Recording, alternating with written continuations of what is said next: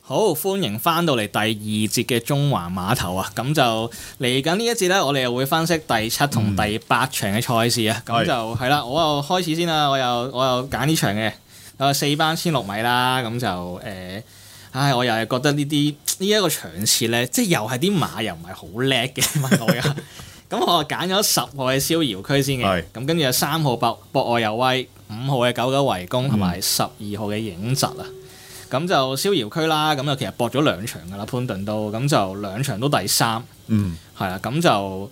誒、應該唔係同，sorry，應埋該係都潘明輝博咗第第一場先，跟住潘頓跑誒、呃上一場嘅。同埋都跑得好密下，跑得好密啊！咁嗯佢真係搏得好緊要啊！咁但係搏極都搏唔到，連 Q 都入未入到嘅。同埋呢只馬有少少失望，因為我覺得我上年咧去係遮打杯嗰日我好印象，因為嗰日我係去咗大球場睇波，揸住部電話睇，所以然之後睇呢場好好馬。有印象喎。好有印象，因為嗰日又好熱啦，又揸住部電話又等等，又揸住啲波飛等 friend 嚟啊咁樣剩嗰啲，因為嗰場係你都好忙啊喎。係啊，嗰日咩？嗰日傑志去東方啊嘛，係係係係啊，咁然之後就嗰日好有印象就係，然之後我一個因為佢嗰陣咧係十倍馬嚟嘅一隻嗯馬，咁我嗰日咧好有心水，覺得佢會贏，咁佢臨尾我就買咗少少 win，佢嗯點知佢臨尾又落到六廿九蚊，佢就同啱啱嗰日禮拜哦贏三嘅喎係啊，就同嗰日啱啱禮拜三一模一樣，我就好有心水嗰只初出馬上上嗰只叫咩啊上上。上上有餘，上上有都要贏嘅，點又係你老闆咁樣俾佢就係俾啲落飛黨打掉一倍，所以呢場好有人就覺得會咁你贏咗一場都繼續升啦，但係到而家都未再贏第二場喎，冇乜即係進步。係真係有少少失望，所以呢只係有啲馬嗯失望咯。但係我又覺得，如果佢對翻呢一堆馬咧，就可能有機會真係執翻 win 嘅。喂，其實老實講，呢場我初睇咧，即係初步睇嗰個形勢咧，就真係冇咩邊只係好重心嘅馬膽對象，所以呢只咧其實係近期喺沙田即係千四有 form 千六有 form 有三甲，咁你話即係 QT 膽咁，我覺得逍遙區。又未必即係又唔會話買到好熱嘅，因為始終隻影集就莫雷拉騎翻，咁所以唔都可能係孭啊，翻而家啲逍飛。遙區大熱啊三五係咁啊，嗯樣，三五就係都係信啊，列馬斯羅富全咯，即係始終都係爭冠咧。係咁我覺得，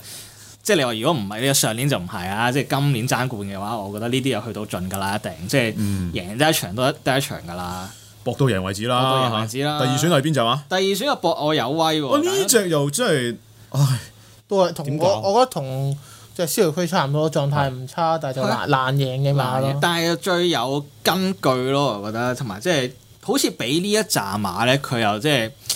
跑得最多係佢嘅，即係喺同程。我以我印象係啊，唔知大家應應該係嘅，即係千六米最走本㗎啦，係啊，即係係呢個路程㗎啦。始終三個 win，係啊，即係係係佢又係佢咯。咁始終又而家有翻啲賠率，咁啊同埋有榜又唔係好重啫，即係一二七。咁我覺得對翻呢一扎馬咧，我覺得真係贏個底即係熬個底質咯，都係嗰句咯。我就冇揀到嘅，因為誒、呃其實呢只馬你知啦，上名率其實唔係好高，係但係就即係之前其實譬如贏嗰幾贏嗰幾次咧，潘頓同埋蘇銘倫包辦晒，其他騎師咧就未上過名添嘅，咁所以呢個就真係令到我有啲戒心咯我。澤堯都有少少弱勢近排。近排都唔係都係至多一句啦。自從金槍六十五得之後 咧，佢係好弱㗎。陰影係嘛？咁但係要試翻課習咯，睇下你中唔中意咯。呢係啊啲都係應該都有啲分頭有嘅。啲分題我話而家廿幾倍，所以我就搏呢一隻，哦係即係第二選嘅話，即係我真係搏佢真係俾呢一扎馬就即係誒熬個底質咯。嗯係啊咁之後我就揀咗隻誒九九圍攻啦，嗱呢只我中意喎。呢隻你我都可以講下呢好只啱係。哇！大家都大家好都似中幾中意意喎，喎，你講先啦，你講先啊，不咁如我覺得因為佢就誒、呃有進步嘅，咁即係同埋睇佢拍跳咧有馬追咧個懲罰好過單跳，咁即係隻馬咩有鬥心咯，就同嗰只常常有餘一樣，我就睇到佢嗰只嗰時冚只多巴先生幾有鬥心，所以我先會覺得佢有機會贏到嗰場馬。咁所以呢場馬隻狗狗和公就拍跳好過單跳嘅情況底下咧，咁我覺得呢只馬有鬥心，呢場馬都唔可以忽視。咁但係其實咧，我另外中意嗰三隻就，嗯唔阿 Eason 冇講，應該合後再講咁啊，係即係維講或者狗狗我講先覺得隻九九圍攻咧，又逐啲逐啲有啲進步，因為第一場咧，其實佢我有買中佢位置嘅啫，嗰場，因為誒嗰、場嗰啲早買又係好水啊！你睇下咩嗯精彩有理嗰啲，精彩有理我記得好似記得係咪 Eason 揀嗰日有條 Q 啊，拍誒搭隻啱啱好係誒穿咗條 Q，九九圍攻我都有嘅嗰日，即係佢初出嗰一日，但係其實咧就水準又唔係好高嘅啫，即係慢步速俾佢擺到喺前面捱到翻嚟，但係啱啱上一場我覺得就有啲進步嘅，因為其實起步佢早段慢腳㗎啦，即係已經誒千四可能都已經唔係再適合佢咁，所以今次增程千六，佢啊我睇佢係有啲均速馬攬靠攬咁樣咯，咁所以今次我覺得增程係啱嘅，同埋上次其實佢早段落後咗之後，末段都撲翻上嚟，都唔差嘅。學你話齋呢一組，喂大佬。我哋講嗰啲博愛有威又好，合夥年代嗰啲都好。雖然你話贏過呢個路程，咁但係近太你唔知道佢會唔會翻得到嚟啊嘛。哦，反而我我幾中意就合夥年代，合夥年代嗯因為神操狀態真係好靚嘅，靚嘅。我係然之後就誒兩 win 呢個路程啦，都係嗰件事同蘇偉賢贏啦。咁佢係叫做跑完一月誒十月一號嗰場之後咧，第一次翻返嚟呢個路程，就執翻個略二檔，咁我覺得真係絕對有機會嘅唔劏晒唔出奇。係啊，回馬槍咪就係呢啲咯。你問我就點解哦咁中意只狗多圍攻咧？咁其實又係嗰啲同父係馬關同係，係嘛？一隻就叫星耀王者，哦一隻就蟲草成名，兩隻馬今季嗱蟲草成名唔使講啦係，話上場贏到冇得跑嘅。星耀王者今季咧叻馬嚟嘅都係啊，都係叻馬嚟嘅，今季贏咗兩 win 嘅都，所以我就都幾中意九九圍攻，同埋佢今今場咧真情佢千六米咧，即係我覺得係有啲部署喺度嘅，即係嗯唔點解唔跑繼續跑千四米就即刻增翻成二百米咧？咁我覺得希斯係喺呢度應該係有啲心機嘅，所以我就揀咗呢只啦。咁你長力長力都唔使擔心。係啊，唔使擔心啊，因為佢冇係嗰邊都可以掹到上，有啲上二千四、二千咁。冇錯。 O 咁 K，之後我揀影疾啦，咁又喂去翻莫雷拉喎。不過影就就叫做冇新鮮感，係照縮翻上嚟，咪誒加真情心上翻嚟千六咯。同埋佢跑法好被動嘅啫，係即係成日都咧，即係唉，只馬係追下追下就係追唔到嘅，成日都唔知咁點我啊哋解。講揀朱我寧要隻保研得得啦。係咁就哦禮拜三雖然啱啱跑完啦，咁嗰場就 P 個 P 星嗯萬個第五啦。咁頭先咪以前都喺度傾㗎啦， 咁究竟陳家希換啊、霍雲 星算唔算配搭上面嘅加強咧？咁但係我覺得誒都有機會俾佢追翻好啲，有翻個內檔四檔，睇唔可以跟前翻少少。此消彼長，我覺得就啲鄧翻雲就差唔多啫，兩個嚇。咁另外我就其實誒，我點評嗰度啦，我點評咗隻長龍再現嗯嘅，咁我覺得佢誒千六真情就合腳法，咁翻少少分頭就可以拖下咯。咁係另外澳遊之星咧就喘明同埋真情有喘明底同埋真情咁呢啲馬通常呼吸問題咧，我唔我都唔掂㗎啦。唉，同埋咧，或者嗰牛遨遊之星咧，今今季咧贏咗兩場咧，六歲馬咧都都夠平，但係收夠真籌係收但收係夠啊佢籌但係呢嘅場易跑嘅就其實因為就跑開千四千二咧有個前速，咁就十二檔啊，你慢自己帶上嚟放咯，係咁嗰就易跑嘅，但係就真係有選明底同埋真情就唔搏啦。咁另外隻玩具達人都搏完就都唔去唔係嗰個水準啦，都係咯。係啊，我唔其實。誒你講因為有幾隻咧都互有勝負噶啦，即係玩具大人影集同埋逍遙，佢上季互有勝負。譬如影集咧就曾經喺上季五六一場次係贏過玩具達人，咁啊、跟住咧亦都即係輸過俾頭先阿阿 Michael 講誒逍遙區贏馬嗰場咧，其實其中一隻贏咪就係贏隻影集咯，另一隻就係前進。咁所以呢幾隻馬就算係誒、呃比較經驗豐富啲嘅。有呢個路程有有路程依據嘅馬，咁啊加埋三四號嗰啲，又唔知跑唔跑得翻。即係保研得得轉過嚟，其實我都冇畫㗎。咁但係即係四日後睇下，即係方家柏你知啦，密跑都冇問題。嗰啲快步速跑嚟跑去上心星嗰啲咧，好鬼犀利啊好㗎鬼犀利嘅真係，咁誒，再加有啲狗狗圍攻呢場，我覺得都亂嘅其實。亂㗎都冇亂乜重心。佢唔擺衫啲，其實呢場都叫可以係喎幫到大家嘅啫。係。喂，咁嚇阿即 Lisa，係我想講影集就係點解會揀，即係而家去到呢個分對翻呢一紮對手，好似係好似有啲着數，所以我就莫雷拉揀番茄，我真係有啲信心嘅。你問我就即係係，所以就揀佢咯。其實會冇係咪呢場因為冇馬揀，所以求其揀隻騎。咁又未必嘅，咪未必嘅。咁如果唔係佢要騎，其實保研得得都騎得嘅，方家法都俾佢嘅係。啊不過唔知啦，唉，因為方家柏近期都好中意用阿放橫星嘅嚇。喂，咁另外有冇啲變有啲變數嘅馬咧？就誒、呃、從所願，大家點睇啊？如果位置大熱咯，好似十係嘛？從所以其實我本身都想揀嘅，跟住就係、但係我睇翻佢上一場，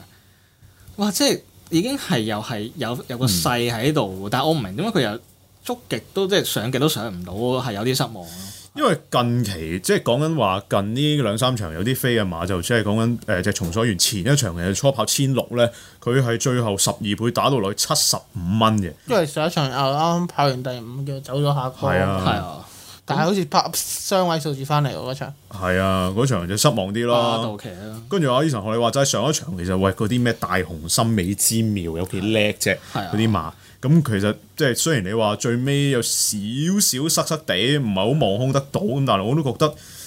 今次十三檔咁都係你都係喺外邊追，你又即係爭情上嚟千六。不過咧，我睇啲功夫咧，因為高柏山啲馬嗯咧，我哋不嬲都知係呃誒唔算話粗好多嘛，呢只其實粗幾多嘅。咁所以，因為高柏生有首馬㗎，我覺得即係嗰首馬咧，譬如嗰只誒初初嗰只陽光傳奇啦嚇、我哋唔會講啦嗰場直路賽嗯嗰場，但係都好似據聞都有啲明星味啊嘛，要睇下阿 Michael 啲新馬嗰快上，場就得兩誒兩大師傅嗰兩隻咯，睇會唔會咁順利包 Q 咯。係啊，咁可以講少少，扯開話題講少少嘅，嗰場直路賽係啊，嗯啊，咁嗰啲成陽光傳奇就真係好靚檔啦。咁幸運之神就因為上次就嚇誒喺入咗個閘之後嗯就啊跪低咗，咁就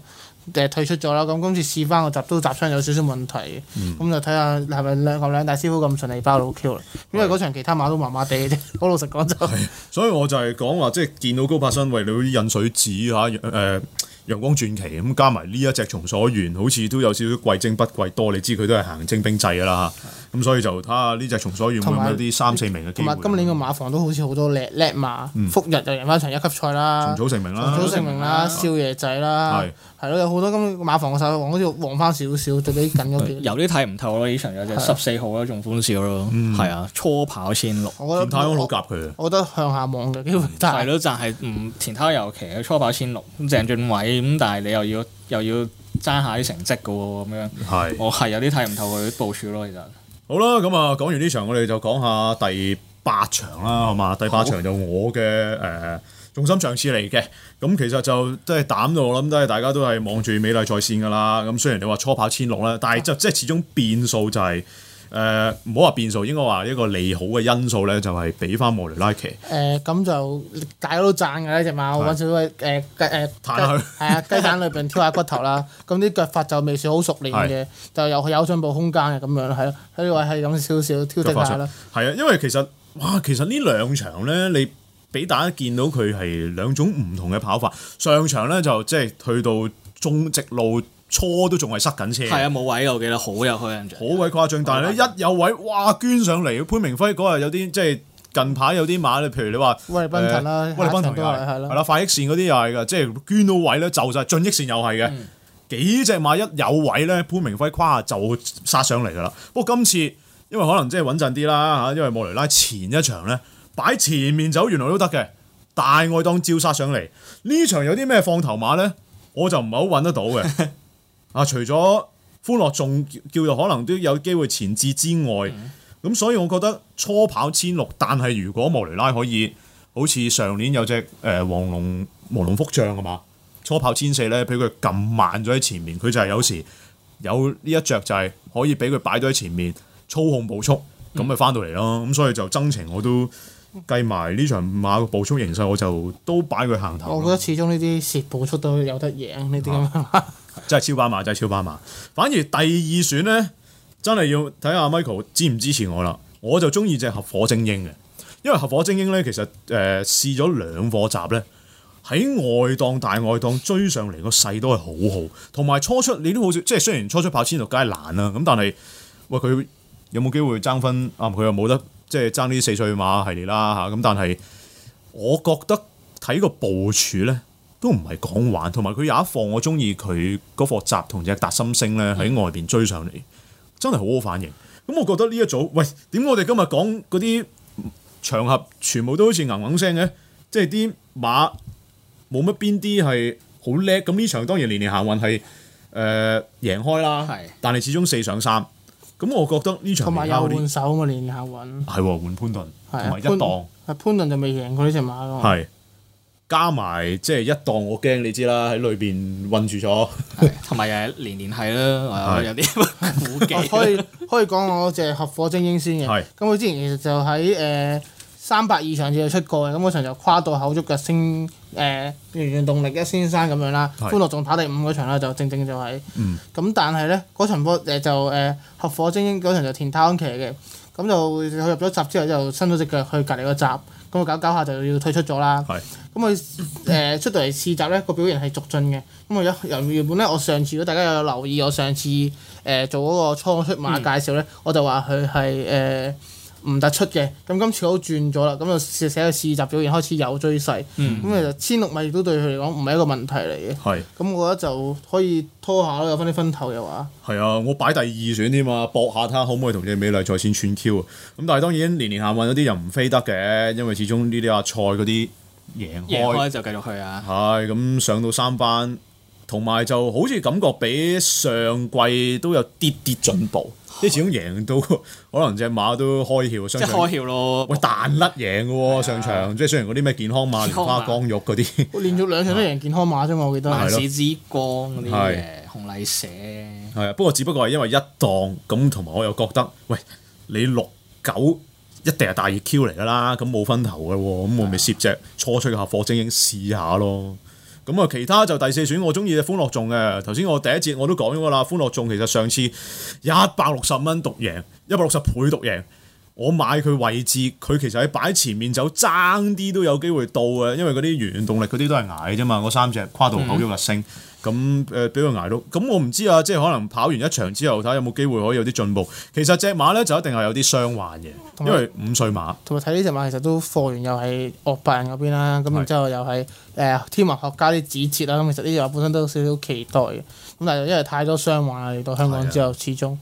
同埋我睇佢係的確，你睇啲功夫咧，即係偉達嗯做功夫，即係快功夫係偏少。試完集，即係試完二月十五嗰課集咧，我睇到而家咧，佢都係跳得一課。咁我唔知係咪儲埋儲埋啦。咁課集又點咧？其實嗰集加州星球發財先鋒，雖然嗰嗰個集佢係跑誒、呃名次係跑包尾，但係我又覺得唔使話太介意嘅，因為嗰啲全部全部都係多巴先生嗰啲馬嚟嘅。係同埋因為呢啲長途所有有少少長途馬咧，試集都係撳住得啊撳住嘅，咯都係自己當單跳咁係啊樣出嚟啫嘛，所以其實都唔使咁介懷嘅啊名次嗰方面就啱近排阿森哥幾好喎，八心之啊啱都位贏翻場啦，係咯係啊，又係八心之位啦，係啊其實都其實唔止贏啊，佢之後之前嗰啲上名都上名好好高，高㗎，真係。達偉達啦特別。係啊，係咁呃我就點評就係精彩非凡嘅，係咁佢就狀態靚嘅神操，但係就重口啦，同埋跌磅，咁所以咧就我就唔會要嘅，不過可以講下就係咯。嗯。咁我見阿 Eason 就中意嗰只精準快車啦，我都講兩句，但係呢場咧望落就始終唔係好多快馬，可能會有少少難追，因為呢只馬始終都要少少嗯步速形勢係啊，先會發揮得好啲啊咯。八號同十二號咧就上場都係跑一個禮拜前嘅啫喎，嗯跑完場千八，咁啊兩隻都近嘅，白路飛翔更加係塞車添啦。精彩非凡，我覺得就全面即係上個禮拜嗰場咧，佢全面優勢係打望空係啊，晒。空晒啊！我又想但係講最後即係你可以話歸咎於千八，可能都係略略延長啦。都係方家柏頭先我哋講嗰場、呃、之前嗰一場方家柏嗰隻保研得得又係隔幾日又出，精彩非凡又係。不過今次佢交個眼罩，唉，我真係搞唔通啦。我搞唔通啊！但係我就算啦，我就搏咗啲初出嗰啲合夥精英或者嗰只歡樂眾嗰啲側身馬好過啦。不過就安總咧上場雖則話黏地啫，但我真係唔知點解跑得咁差喎。誒、我諗起頭先我哋講嗰只遨遊之星嘅收購籌，收又醜，會唔會收購籌兩 win 咯喎？啊，咁啊，即係雖然就馬房唔同，佢係蘇慧賢，隔十四日安仲，唉，要唔到啦，算啦。雖然千六，我覺得都啱佢嘅。精準快車咧有一個好大嘅問題就係佢係從未試過打搭嘅，嗯你知㗎啦，大家都記得㗎啦。不過梁家俊咧騎呢只馬就誒、對上兩次都有批嘅，係啊，所以我就揀佢咧，都同中意埋即係我中意嘅，即係去翻呢個咁嘅分數咧，即係而家唔係七字頭嘅，繼續即係去即嗯係去到呢個分數啊，我覺得又係咯，即係講翻嗰句對住有好多未知數嘅呢呢扎馬咧，係即係搏下又係咬個底質咯，我我我就中意咁樣咯，係啊，即係嗰啲二三名啦，都係位置嘅啫，係啊。白路飛翔，我覺得就可能跑得太密啦，即係就算上場塞咗，但係我覺得就不如等翻落四班先再部署啦嚇。其他側身嗰啲唔講啦，因為我覺得全部都未得嘅，四五七嗰啲，四五七十我都覺得未得，五啊！我睇翻我點寫先。標誌唔知， 我睇翻我點寫小先。心啲讀喎，因為都幾鬼幾鬼翹口啊翹口慘手啊。哦，課課集都慢啊。下隻啦咁算啦，咁我下隻哋啦下隻啦嚇，下隻就不如下場啦，第三節翻嚟再講最尾嗰兩場啊。